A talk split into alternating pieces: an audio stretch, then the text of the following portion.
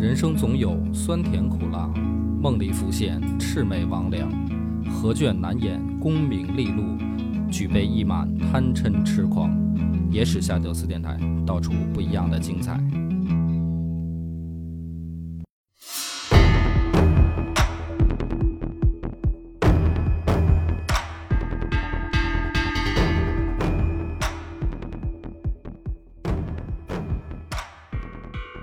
大家好，欢迎收听《野史下酒》，我是主播恶霸波。新佛，上回故事呢，咱们解构了一下这个唐朝的两个大符号，咱们的故事呢就得顺着讲了。嗯，先得承接上上回，这不是杨贵妃得宠吗？家里面也是一人得道鸡犬升天，三个姐姐被封为了韩国夫人、国国夫人，还有秦国夫人，连同着这个两个兄长啊，杨显和杨琦，十人号为五杨，老杨家这五个孩子，在长安的宣阳里连着盖房，就是在这等于一个小区里面啊，他们家得起码占小一半儿吧。大兴土木，对，就是说这房子造的连起来就像宫廷一样，建筑面积大呀，哎，然后每住一室折费巨万，就是盖一间房这钱就花海了。啊，根本就不计数，高标准，有点大宅门里面七爷盖房那劲儿。啊，就是银子你们就花吧。啊，这这手下能贪就贪点呗。在长安呢，这个也算是立住了根脚了，然后也是名声大噪。后来的杨国忠，也就是现在的杨昭，也就看到机会了嘛，就说啊，说这个能不能给小弟也引荐一下？提携一下吧。哎，于是呢，带他去见李隆基。李隆基见完以后呢，发现这家伙能说会道啊，会来事儿，干脆就给他赐名国忠啊。从后面我们就可以叫杨国忠了，加授御史大夫，全京兆尹，级别上来说算是市长。那么在这种情况下呢，突然来了一个消息，说这个节度使皇甫为明啊，入朝献捷，有捷报传来，呃，大破吐蕃，斩获数万级，就是连着俘虏带杀啊，搞了数万人。那你作为一个高原政权来说，这就算是被重创了啊！这个能组织几万、十几万下这个高原来打仗，被干掉几万，那这基本上就属于伤了元气了。高原人口稀少啊，哎，然后呢，这个皇甫为明借着功啊，来到朝中，看到了朝中的乱象，于是呢，就跟皇帝，他还不是奔老杨家，他主要是说这个李林甫，就跟皇帝就说，这个李林甫不是什么好东西，您得小心他。但这个时候的李隆基呢，正是信任李林甫的时候，所以面对皇甫为明的这个弹劾啊，全然不顾。这个时候史书上还有一闲笔，就是说啊，不光皇甫为明，连高力士也说来的，就跟《长安十二时辰》里边那个状态还不太一样啊。皇这高力士呢，也跟老李就说这个小心点儿，李林甫。结果呢，依然是不搭理这个劝谏。所以呢，从这儿我们可以看到，就是李林甫当时得到李隆基的信任，确实是恩宠无加，就是并不是像大家想象的，像对待前几任宰相。前几任宰相当然也有蜜月期，但是架不住有人一挑，可能老李就觉得，嗯，这人是不是有点问题？那你说李林甫他不贪不拿吗？或者说他就真的没有问题吗？不可能啊，我觉得不可能。那么就说明什么呢？第一个，这个人一定是有能力；第二个是李隆基一定非常信任他。于是呢，这不在朝中就又引起了这个等于说政敌的意政见不合嘛。起码就是这个皇甫为明跟李林甫这个事儿，就算是又要。拉开一个这个怎么说擂台，于是呢，搞出了一件冤案。刑部尚书李世之进任左相，李林提升了。对李林甫不是右相吗？嗯然后这个驸马张继，就是张悦的儿子，入兵部侍郎。在这个人员调动上，李林甫就很不高兴，就是觉得说，首先这两个人提吧，不是我推荐的，而且不是跟我一条心的人，于是搞了一个冤案，就说啊，兵部啊有人这个贪污受贿，在兵部就抓了六十个人。但这里面呢不包括李世之，啊，把这六十个人抓起来以后，让这个吉温和罗西石锻炼成狱，就跟之前武则天那一朝的这个等于就是酷吏一样，就是周兴来俊臣那一套。对，就来俊臣那一套，就是算反正是进了大牢，我就但凡你能进得来，我就给你想办法，就给你弄死。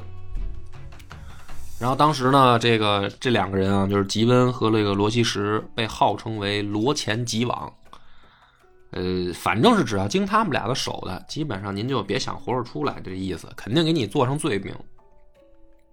那么这个时候呢，这李世之就越来越和李林甫不和，一个左相，一个右相，就算是彻底拉成对立面了。那么当时呢，这个韦坚就进补了刑部尚书。咱们刚才说这个刑部尚书李世之进任左相，不就有人得来补他的位置吗？嗯，韦坚就补了刑部尚书这个缺，然后杨慎金就补了韦坚的缺，做这个租庸转运使，这就是等于人员调动上。嗯但是这个人员调动上呢，韦坚是李世之的哥们儿，啊然后杨慎金是李林甫的小弟。啊，各有一个人。对，所以说这个派系呢，大家也不用说记得很清楚，你就记得左相跟右相不和嗯就行了。李林甫呢就挑唆杨慎金说：“这样，兄弟，你呢上去打一个小报告，说什么呢？说这个皇甫为明和韦坚，就是补进刑部尚书的这个韦坚，他们两个谋立太子。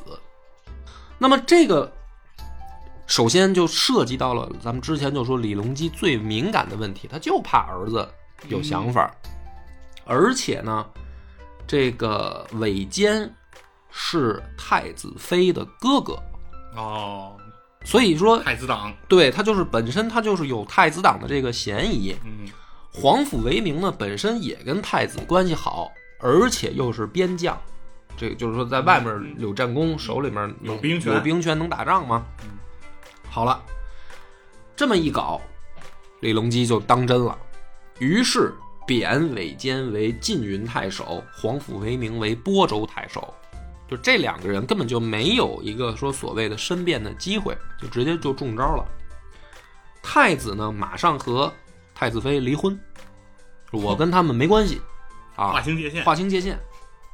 李世之一看这个情况，就是新上来这个左相，一看这个情况，明白了，说这个虽然这一次没动我，嗯但是已经两起了。第一起兵部六十个人就直接给干干到大牢里，第二个这个皇甫为明和这韦坚直接就给贬贬官外放了，相当于。于是李世之呢就上书辞职，就说我呢才德也不堪重用啊，我也当不了左相。李隆基呢还给李世之留了个面子，就给他封了一个太子少保，就是说没有重的狠的去弄他，也没外放。但这个时候呢，这个这个案子还没完，韦坚的弟弟将作少将韦兰，还有兵部员外郎韦之，就为他们哥哥就鸣冤，啊，就说这个案子，就他过程太快了，我们连这个申辩的机会没有，我哥就等于就坐实了这个事儿有一告，我有一诉啊。啊。对啊，那那这个事儿咱们得得拿出来，咱们当堂对对质啊，嗯到底有没有啊？结果这回是把李隆基挑得更怒，把这两个弟弟贬至岭南，再贬韦坚为江夏别驾，那就属于就快没品了啊。然后没过多久就流袭临风，就连别驾都没了，你不是就排除出公务员待遇了？您其实就基本上就算是变成罪人了。双开。李世之亦因作党折戍宜春，就是说你们两个是党羽。嗯所以在朝中这么一搞呢，基本上就可以发现李林甫是没人能动得了他。不管是在边关立了大功的战将，还是朝中像哪怕高力士这样的亲信，甚至跟他级别上能对等的左相，就一个一个败下阵来。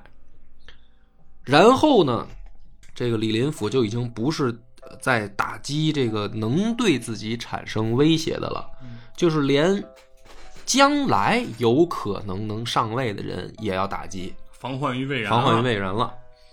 这回找上的是谁呢？就是王忠嗣，他怕王忠嗣入相，又跟我来制衡，于是提前设计陷害，以同样的罪名，就是密谋兴兵拥立太子。反正就他发现这招呢，在李隆基那儿百试不爽啊。太子真是倒霉。王忠嗣来了也没招儿啊，就是这就赶上了，那那怎么办呢？可是王忠嗣手下这时候引出来了一个人，他的一个部将就是哥舒翰。哥舒翰这个人呢，你别看这个少数民族将领，但是呢脾气非常的耿直啊，遇到这种不平事儿，就跟着王忠嗣来到了首都，然后呢在大殿上跪下鸣冤，就是说我我我这个老领导是受了委屈了啊，这个事儿根本就不是这样。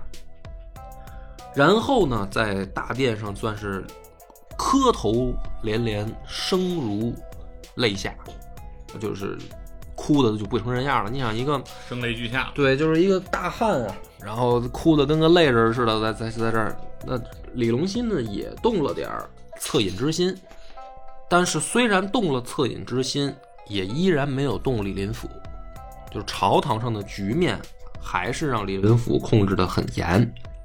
这个时候，李林甫就外引杨国忠，然后这个再勾连安禄山，就把这个朝中的局势算是做稳固了。哎，那么这个时候咱们就引出来了这个上回又铺垫了半天，这回也这个该该讲讲的这个安禄山了。安禄山呢，实际上是这个算是的杂胡，就是他还不是这个所谓的胡人也有大度，他还不是九姓胡出身。然后呢，这个老爹死得早，老妈改嫁，改嫁到了安家，所以他才改姓的安，哦，才有了这个名字。就是他原本都不是这个安家人啊。在这个情况下呢，安禄山唯一的一个转折点，就是跟了一个好大哥，因为他在边关，我们之前讲了，又是做这个怎么说呢，中间商，后来也从军，啊，跟了一个好大哥。这个好大哥呢，就是张守珪。当时呢，这个张守珪碰见一件事儿，也很难办，就是幽州的将军赵堪和白真陀罗两个，他们两个呢，假传圣旨去打这个西这个部落，但没想到拿出圣旨来了，张守珪不知道这是假的啊。这白真陀罗跟这个赵堪呢，可能也是急了，自己伪造了圣旨，想调张守珪。逼着他去，逼着他去。然后呢，这个平卢节度使乌之义，就是首先响应这个伪诏啊，就进兵了。进兵以后呢，结果很糟糕，就被打败了。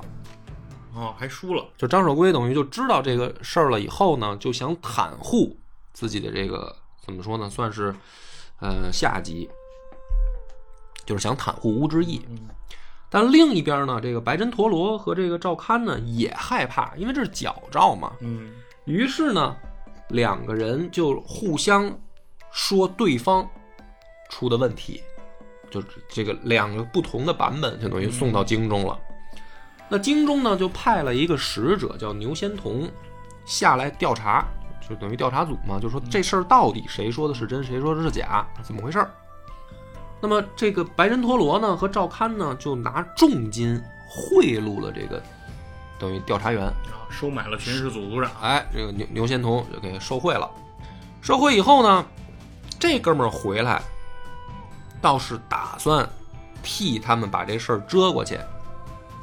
结果没想到是什么呢？这哥们儿啊，拿着钱回来，他没分，啊，其他太监就眼红。自己眯了，哎，就是就是大家都知道，就跟这个《鹿鼎记》里面韦小宝似的，说嗯你这出去占了甜头，不得分是吧？您赚个千八万的，分我们十两二十两也行啊，兄弟们是吧？赌赌钱什么的没有。嗯，结果其他宦官知道之后呢，就把这个事儿告诉李隆基了。没堵住人家的嘴呀，对，李隆基呢就把这个牛仙童给杖毙，就打死。直接干死。打死以后呢，就把这个张守珪贬为扩州刺史。这一受贬呢，张守圭呢就就是，呃，怎么说呢？就是因为这件事就不分青红皂白了嘛，就是拿了钱回来也没调查清楚，这这边两边人就等于就因为这件事都吃瓜烂儿。哎，贿赂他的不是那个白真陀罗他们吗？就但是这事儿为什么把张守圭给贬了？因为两边谁也说不清楚了。哦，对啊，等于这次调查等于没调查明白，哎，没调查明白，干脆全都干脆全都、啊全都全都有问题。啊，张守珪这个时候呢，就是等于就是冤啊。嗯其实他就挺冤枉的。于是呢，这个一一着急一生气，身上也有陈年旧疾，就病死了。他病死了以后呢，他这个小弟就是安禄山，就接任了平卢平卢军使，就等于他带出来的这个算是下级嘛，就是提成了平卢军使，兼瀛州都督，就等于安禄山就发迹了。发迹了没多久呢，就升任了平卢节度使，啊，然后一路安禄山呢，这不是就是通过这个走走动人脉关系，然后又他来首都又见过李隆基，就是他之所以之前认这个张守珪为大哥，不就是因为那个出去打仗的时候他冒进，对，然后不是给送回来，送回来以后是问这人杀不杀，嗯然后李隆基是不是见就见过安禄山吗李隆基对？他的第一印象很好，对，其实对安禄山的第一印象很好，这大哥出事儿了呢，等于就把这个小弟给提拔起来了。然后时间线呢，就回到现在，这不是李林甫又开始跟安禄山勾搭上了吗？李林甫也不傻，也知道这个是皇帝信任的，就像等于相当于东北方面的这么一个边边镇的这个将领吧。嗯，大军区司令员，哎，对，就是差不多是这意思。于是呢，也替安禄山使劲儿，两边互相的这个往上互相帮忙，互相捧嘛。所以呢，安禄山除了任平卢节度使以外，还复兼范阳节度使，就是两个节度使在身，身上的权力越来越大呢。史书上就开始出现了有点分歧啊。按照历史记载呢是这样的，就是说，当时契丹部落和西部落实际上都是在呃安禄山的防守范围之内，就是他主要针对的敌人是契丹和西两个部落。契丹呢有两个首领，一个叫李怀秀，一个就一个叫李延宠。你一听这就不是人家原名，这就是唐朝赐的名。一个叫，你再再听一遍，李怀秀、李延宠，对吧？这这这很明显，这就不是人家本名。是那就说明什么呢？说明这两个家伙啊已经投降了，对吧？对，李怀秀呢被封为松漠都督，就说白了，这两个部落已经归降了大唐。那么，这个说安禄山的是什么呢？说有一天就请这两个人来喝酒，喝酒喝酒的时候就就在等于鸿门宴啊，宴席上就把这两个人给宰了。宰了以后呢，说他们两个想谋反，啊，编编瞎话罪名啊，罗织罪名说这两个家伙这个早就不安分，我已经有内部的人员给我情报啊，说他们两个早就想谋反，我是先下手为强，先下手为强，就把他们俩宰了。宰了以后呢，我等于就相当于把这两个部落啊，就是这两个人带的部下，我就给安抚住了。于是呢，就进朝献捷，立大功了，立大功了。但这个上面呢就有争议，史史书也采用这种做法，但是因因为什么呢？因为后来安禄山出事儿了嘛。实际上来说呢，就是更接近真相的是，这两个人的确要谋反。不安分，就是不安分，因为这两个家伙在这个安禄山正式在史书上名声大噪之前，其实已经多次跟唐朝造反了。啊，就老有反复，对，所以在这个事儿上呢，公平的来说，为什么安禄山会因此而得到李隆基的重用，就是因为在他的任内，起码在他的防御范围内，这些部部落能不闹事儿。就是你再怎么说，这个功绩安禄山还是有的，而且杀了这两个人，把这两个部落算是怎么安抚住吧，没有让他们继续造反的能力。嗯，就起码也没起乱子。那么从结果来说，安禄山确实是有功的，就是咱们稍微客观一点。于是呢，这个安禄山等于就因此又得到了进长安的机会，就是我得报功啊。报功以后呢，这次见面就很很有意思了。首先呢，安禄山明白是怎么回事儿了，就是皇帝是个怎么回事儿的人，见过吗？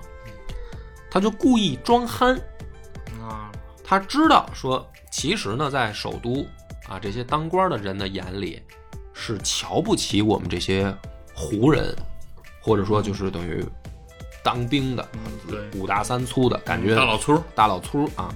他知道人家对他本来就有这印象，他呢就要故意加深这种印象啊，因为人吧他都相反，你不是觉得我没文化吗？那我就应该表现的，就是怎么说呢，文文质彬彬、嗯知书达理一点啊。就是你不是看不起我吗？我就要反着跟你来嘛。对，安禄山不，你看不起我行，我就给你当小丑，我就顺着你我顺着你，哎，嗯我逗你开心。那么这次见面的时候呢，正好太子也在，等于就站在旁边嘛。那么按照正常礼节呢，你拜完皇帝，你应该也给太子行礼。嗯，得拜东宫。哎，结果安禄山呢不拜，假装没看见。哦，然后呢，这个大家也很吃惊啊，这就很没礼貌嘛，就一点礼貌都不懂。李隆基就问说：“哎，你怎么不拜太那个东宫啊？”安禄山说：“东宫是谁嗯，啊？就是殿下是谁？不懂漂亮。啊我。只知有皇上，不只有东宫。对，然后这个李隆基也挺愣，说这个就是皇太子啊。安禄山说：“那皇太子是干嘛的？我也不懂啊。”哎呦，李隆基就就说：“你这个就是你看，说你平常要读书嘛，嗯是吧？没文化真可怕。我告诉你，就是说我呀，百年之后，这个等于天下江山就是他的了。那你不得拜一拜吗？提前说，哎呦，说这个安禄山说，你看看，你看看，说这个臣啊，不识朝廷礼仪啊，这个我只知有陛下，不知有皇太子，罪该万死。其实他能不知道吗？他肯定知道，是啊，他就装司令员哎不知道太子。呃装傻。嗯，但他这个傻呢，装的就正好啊，和李隆基的这个心思。装进李隆基的心坎儿里了。嗯，我就天天担心这太子琢磨事儿。对呀、你像这个李林甫，每次一告状都是拿太子说事儿，这就很暴露李隆基心里边的那个小九九嘛。哎，今天赶上这么一傻胖子，嗯，他不知道有太子，你说这好不好？好人忠臣。于是呢，非常高兴，说那这样吧，这个晚上咱们这个吃吃饭，啊，这个咱们开 party，在这个 party 上呢，就把杨贵妃也接来了，酒酒席宴会嘛，是吧？就是咱们就得带带带姑娘出来了吗？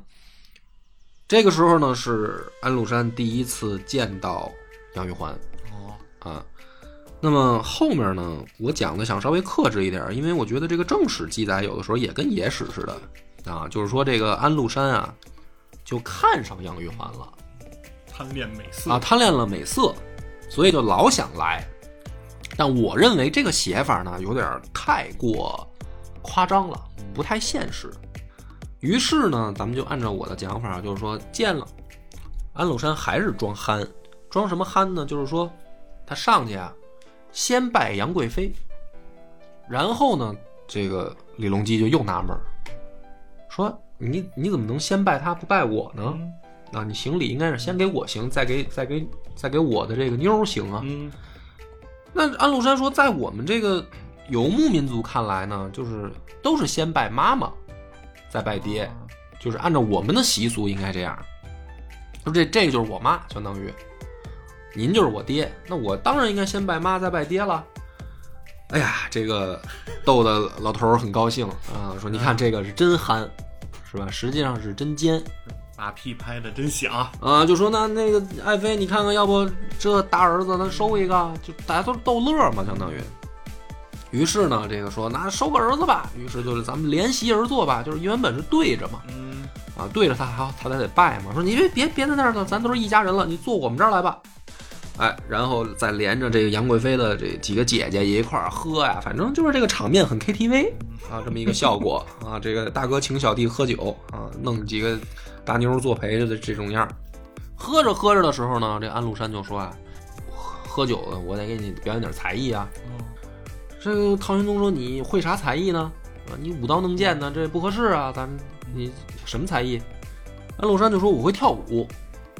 啊，大家就很吃惊，说你这么胖，哦这么大胖，三百多斤大胖子，对，说接近三百斤大胖子，说你会跳舞，嗯，这个场面呢，就是比如说这个德云社孙越嗯啊，说他要跳一舞，嗯而且他这个舞呢难度系数还很高，嗯，B-box 不不是那个不是那个叫什么？那个 breaking 啊 breaking 啊啊 B-boy 对，要要跳要跳街舞，你还对，孙悦说我是一 B-boy，对我这这大家就惊了，嗯，他这个舞种呢叫胡旋舞，哦，就是胡人很喜欢跳的一种舞蹈，其特点是什么呢？就是转圈儿。高速的旋转，哎，这个舞蹈里面有三种技巧嘛，跳、转、翻，是吧？少数民族的舞蹈以转为主啊。这个咱像咱们的古典舞呢，就是跳、转、翻都得有啊。不说那么细了吧，反正就是他说我要表演胡旋舞，嗯大家说那你你你反正慢点呗，就喝了酒是吧？你别别踩着我们。结果呢，就看这个安禄山转的快的时候啊，须眉不可变。哎呀都看不着了，哎，就是这个脸脸啊，转起来快的人都看不清楚他这个眉毛眼睛了。说旋转百余次，方才站定，面不改色。我不晕，哎，你就这一二百多斤大胖子在这呱呱呱转上百圈，然后面不改色，心不跳。这大家一看说，我操，太牛逼了！哎呦，有本事！就是现场气氛推到了高潮，哎，大家都很开心。于是呢，这个呃，唐玄宗就说说这样吧，这个你跟这个在座的几位这个兄弟们结拜吧。反正这个辈分也很乱啊，这个啊跟谁结拜认这个杨贵妃当妈，啊？认这个杨贵妃的兄弟当兄弟，结拜为异姓兄弟，反正就是确实看来是喝高了嗯啊。都不知道怎么论的对，然后这个杨贵妃呢是管安禄山叫禄儿啊，就是管认了一个也母子相称嗯干儿，啊。然后他这个哥哥们跟安禄山以兄弟相称，反正挺他妈乱啊。然后安禄山呢也很识趣，说这个愿母妃千岁，千岁千千岁啊，这马屁使劲拍。那么这样的情况下呢，算是这个安禄山的这个荣宠啊，达到了怎么说呢？无人不知，无人不晓。就是大家现在一提起朝中，就知道是杨贵妃、嗯呃李林甫、嗯安禄山。杨国忠还现在还没还没起来呢，还得排排在他们后边呢这。安禄山这马屁的水准，我觉得特别高。对，有时候你要拍马屁吧，你要拍这个当事人本人，嗯，他显得你目的性就很强。哎，但是你要拍这个当事人他身边跟他关系最密切的人，是的，反而效果会非常好我。们有点这意思。反正就是大家记着吧，以后碰上江湖大哥呢，就是尽量夸他媳妇儿。哎说哎呦嫂子长得真好看，我大哥眼光真好。你说这么拍，有点管用。嗯，没过多久呢，这宫里啊就出新新花样了。有一天啊，李隆基这个下了班正没劲呢，就听见这个后宫啊，就是特热闹，折腾啊，乱七八糟的喊叫啊、闹啊什么的。李隆基过来说：“你这个什么事儿啊？今儿是有什么节目吗？”这宫女跑过来说：“哎呀，陛下可好玩了，说这个贵妃要洗儿，啊，给儿子洗澡。嗯，说这洗儿给哪个儿子洗澡？我这么多儿子，要洗谁呀？说就洗那大胖子呀，跳舞转圈那个洗。我说呵家伙，这这这李隆基说快带我看看要怎么洗呀？嗯，就看见这个安禄山啊，给装在一个大襁褓里，跟婴儿似的给包着，包着，然后有十六个人抬着这个监宇，他躺上面，哎，就是往这澡堂子里送，这这这要洗儿，给李隆基也看乐了，就是啊，这这个就是知道是胡闹开玩笑嘛，但是就觉得很可笑，就是一个什么巨婴是啊，是喜剧效果很强。喜剧效果非常强烈啊。于是呢，这个搞的宫里边吧，你要是按照咱们正统的这个儒家观点呢，算是乌烟瘴气啊，这个对礼教大房是大大的污蔑，有点儿对，有点儿没有点儿没羞没臊是啊。但是你要是从这个李隆基这个个人角度来讲呢，这就是说白了就是出洋相啊，就找来了一个爱出洋相的人。感觉这个安禄山综艺感很很强，就是大家能想象，就是刘姥姥进大观园，就是是吧？一帮贵族拿一个土老帽打岔，啊，就是找乐子，它是这么一个场景。然后呢，这个安禄山在首都啊玩的很好，就回到边关。回到边关呢，马上组织人手，组织部队，说我呢还想去首都，我怎么去呢？咱们就得报报功啊，咱们得立功我才能去。于是呢，就把这个西契丹这两个部落来回的欺负。其实呢，人家已经服了，他们呢就是连续的，就是不行，你必须反叛，然后呢让我揍你，然后让我抓你，让我让我杀你的人，我好去报功。史书呢就以这种角度在记载安禄山在边关的作为。所以他每次这么一搞呢，他就有机会就进朝廷。啊，我今天又杀了多少人啊？又杀了多少叛贼？我来报功来了。他就老这么来。来了几次以后呢，这个算是在等于呃李隆基这儿就是荣宠倍增，就是他每来一次就得赏啊，人家是来报功的呀，是吧？咱们就得赏啊，赏黄金啊，赏绫罗绸缎呀，啊，加官进爵呀，就赏。赏到后边的时候呢，连这个李林甫啊，也感觉有点不对劲了。说这个家伙现在他的这个等于得到的宠信，已经快能跟我分庭抗礼了。马上要跃然我上了。啊、因为说到这个安禄山最风光的时候啊，他进入这个皇宫找李隆基和杨贵妃呢，可以不用通报啊，就我想去就去嗯，人家是儿子找爹嘛，啊。对，人家是儿子找爹妈，你这怎么办呢？这没辙呀。你呢？你毕竟还是一大臣嗯你是外臣，啊，你是外臣，所以这个李林甫这个时候呢，也感觉说，哎呀，有点不对劲。嗯，啊，这个这个这这个家伙，这个胖子好像不是我想象的那么能能控制嘛。于是呢，这个李林甫跟安禄山就先有了嫌隙，没过多久呢，跟杨国忠也有了矛盾了。跟姚国忠这个矛盾是什么事儿呢？天宝三年的时候，出了一个事儿，想让杨国忠啊出去打仗。哦，为啥呢？说这个南诏王葛罗凤出事儿了。其实，在史书里边也记得很清楚，就是什么呢？就是南边的这个剑南节度使啊，剑昭，嗯，他招人家南诏王，把人家逼反了，结果还没打过人家，就是有多大脸，然后现多大眼的这种事儿啊。然后这不是南边就出事儿了吗？嗯，得有人去平乱呀。啊，出事儿的时候呢，说这个李林甫啊就使坏，哦，算计杨国忠，算计了杨国忠一把，这是反正书上是这么说的，就是说让他去。那具体怎么说的呢？现在已经可能很模糊，也许说，哎，其实呢那个好这仗好打，嗯让咱小杨呢去镀个金，嗯，立点战功，弄点军功回来是，吧？可能他是这么说的。老李也觉得说，因为南诏到底什么战斗力啊，嗯在大唐的眼里，那应该没多强啊。嗯但是问题是什么呢？杨国忠根本就不会打仗，他这不是杨国忠在杨国忠的视角里，你这不就让我送死吗？嗯，我上战场我还能活着对呀、了我上战场有没有敌人都不一定的，这个我死不死，我起码我可能都摔死了，是吧？这个有点开玩笑啊，就是说嗯我不会打仗，你这不是害我吗？于是呢，杨国忠啊，就是左拖右拖呀、他就不想去啊。那么当时呢，这个逼着杨国忠啊要去出镇剑南，就是你必须得把这事办了。在这个节骨眼儿上的时候啊，李林甫病了，病了呢，就是史史书上也是众说纷纭，有的人就是说李林甫呢感觉到了朝中各方的压力，这安禄山呢也争宠，杨国忠也不听话了，啊，皇帝可能对自己也没有那么那么信任了，反正那那也有可能就是到时候了呗。嗯所以这个病愁交加，没过多久啊，就一病不起了，下不了床了。这个时候呢，这个杨国忠啊，还屁颠儿屁颠儿的跑回来看李林甫。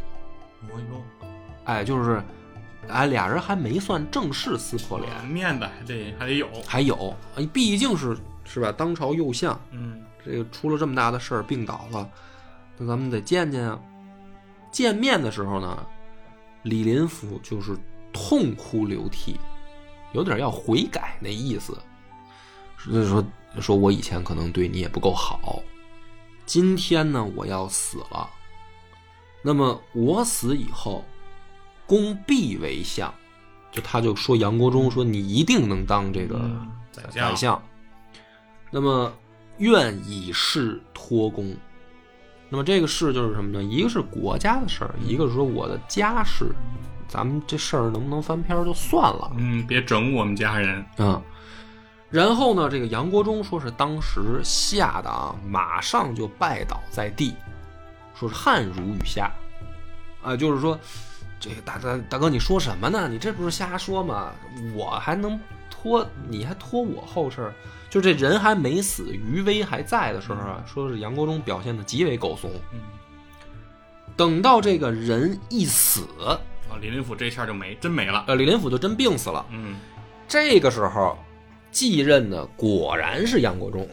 好了，小子算是来劲了。孙子，当时我就想起来了，你不让我打仗去吗？就是你害我呗。嗯所有凡是李林甫引用的人士，全部换去，大清洗，大清洗。哎，这算是变了天了。然后呢，秘密的让安禄山啊告李林甫的状，他不自己告，他让安禄山告，告什么呢？说李林甫曾和阿布斯串通谋反。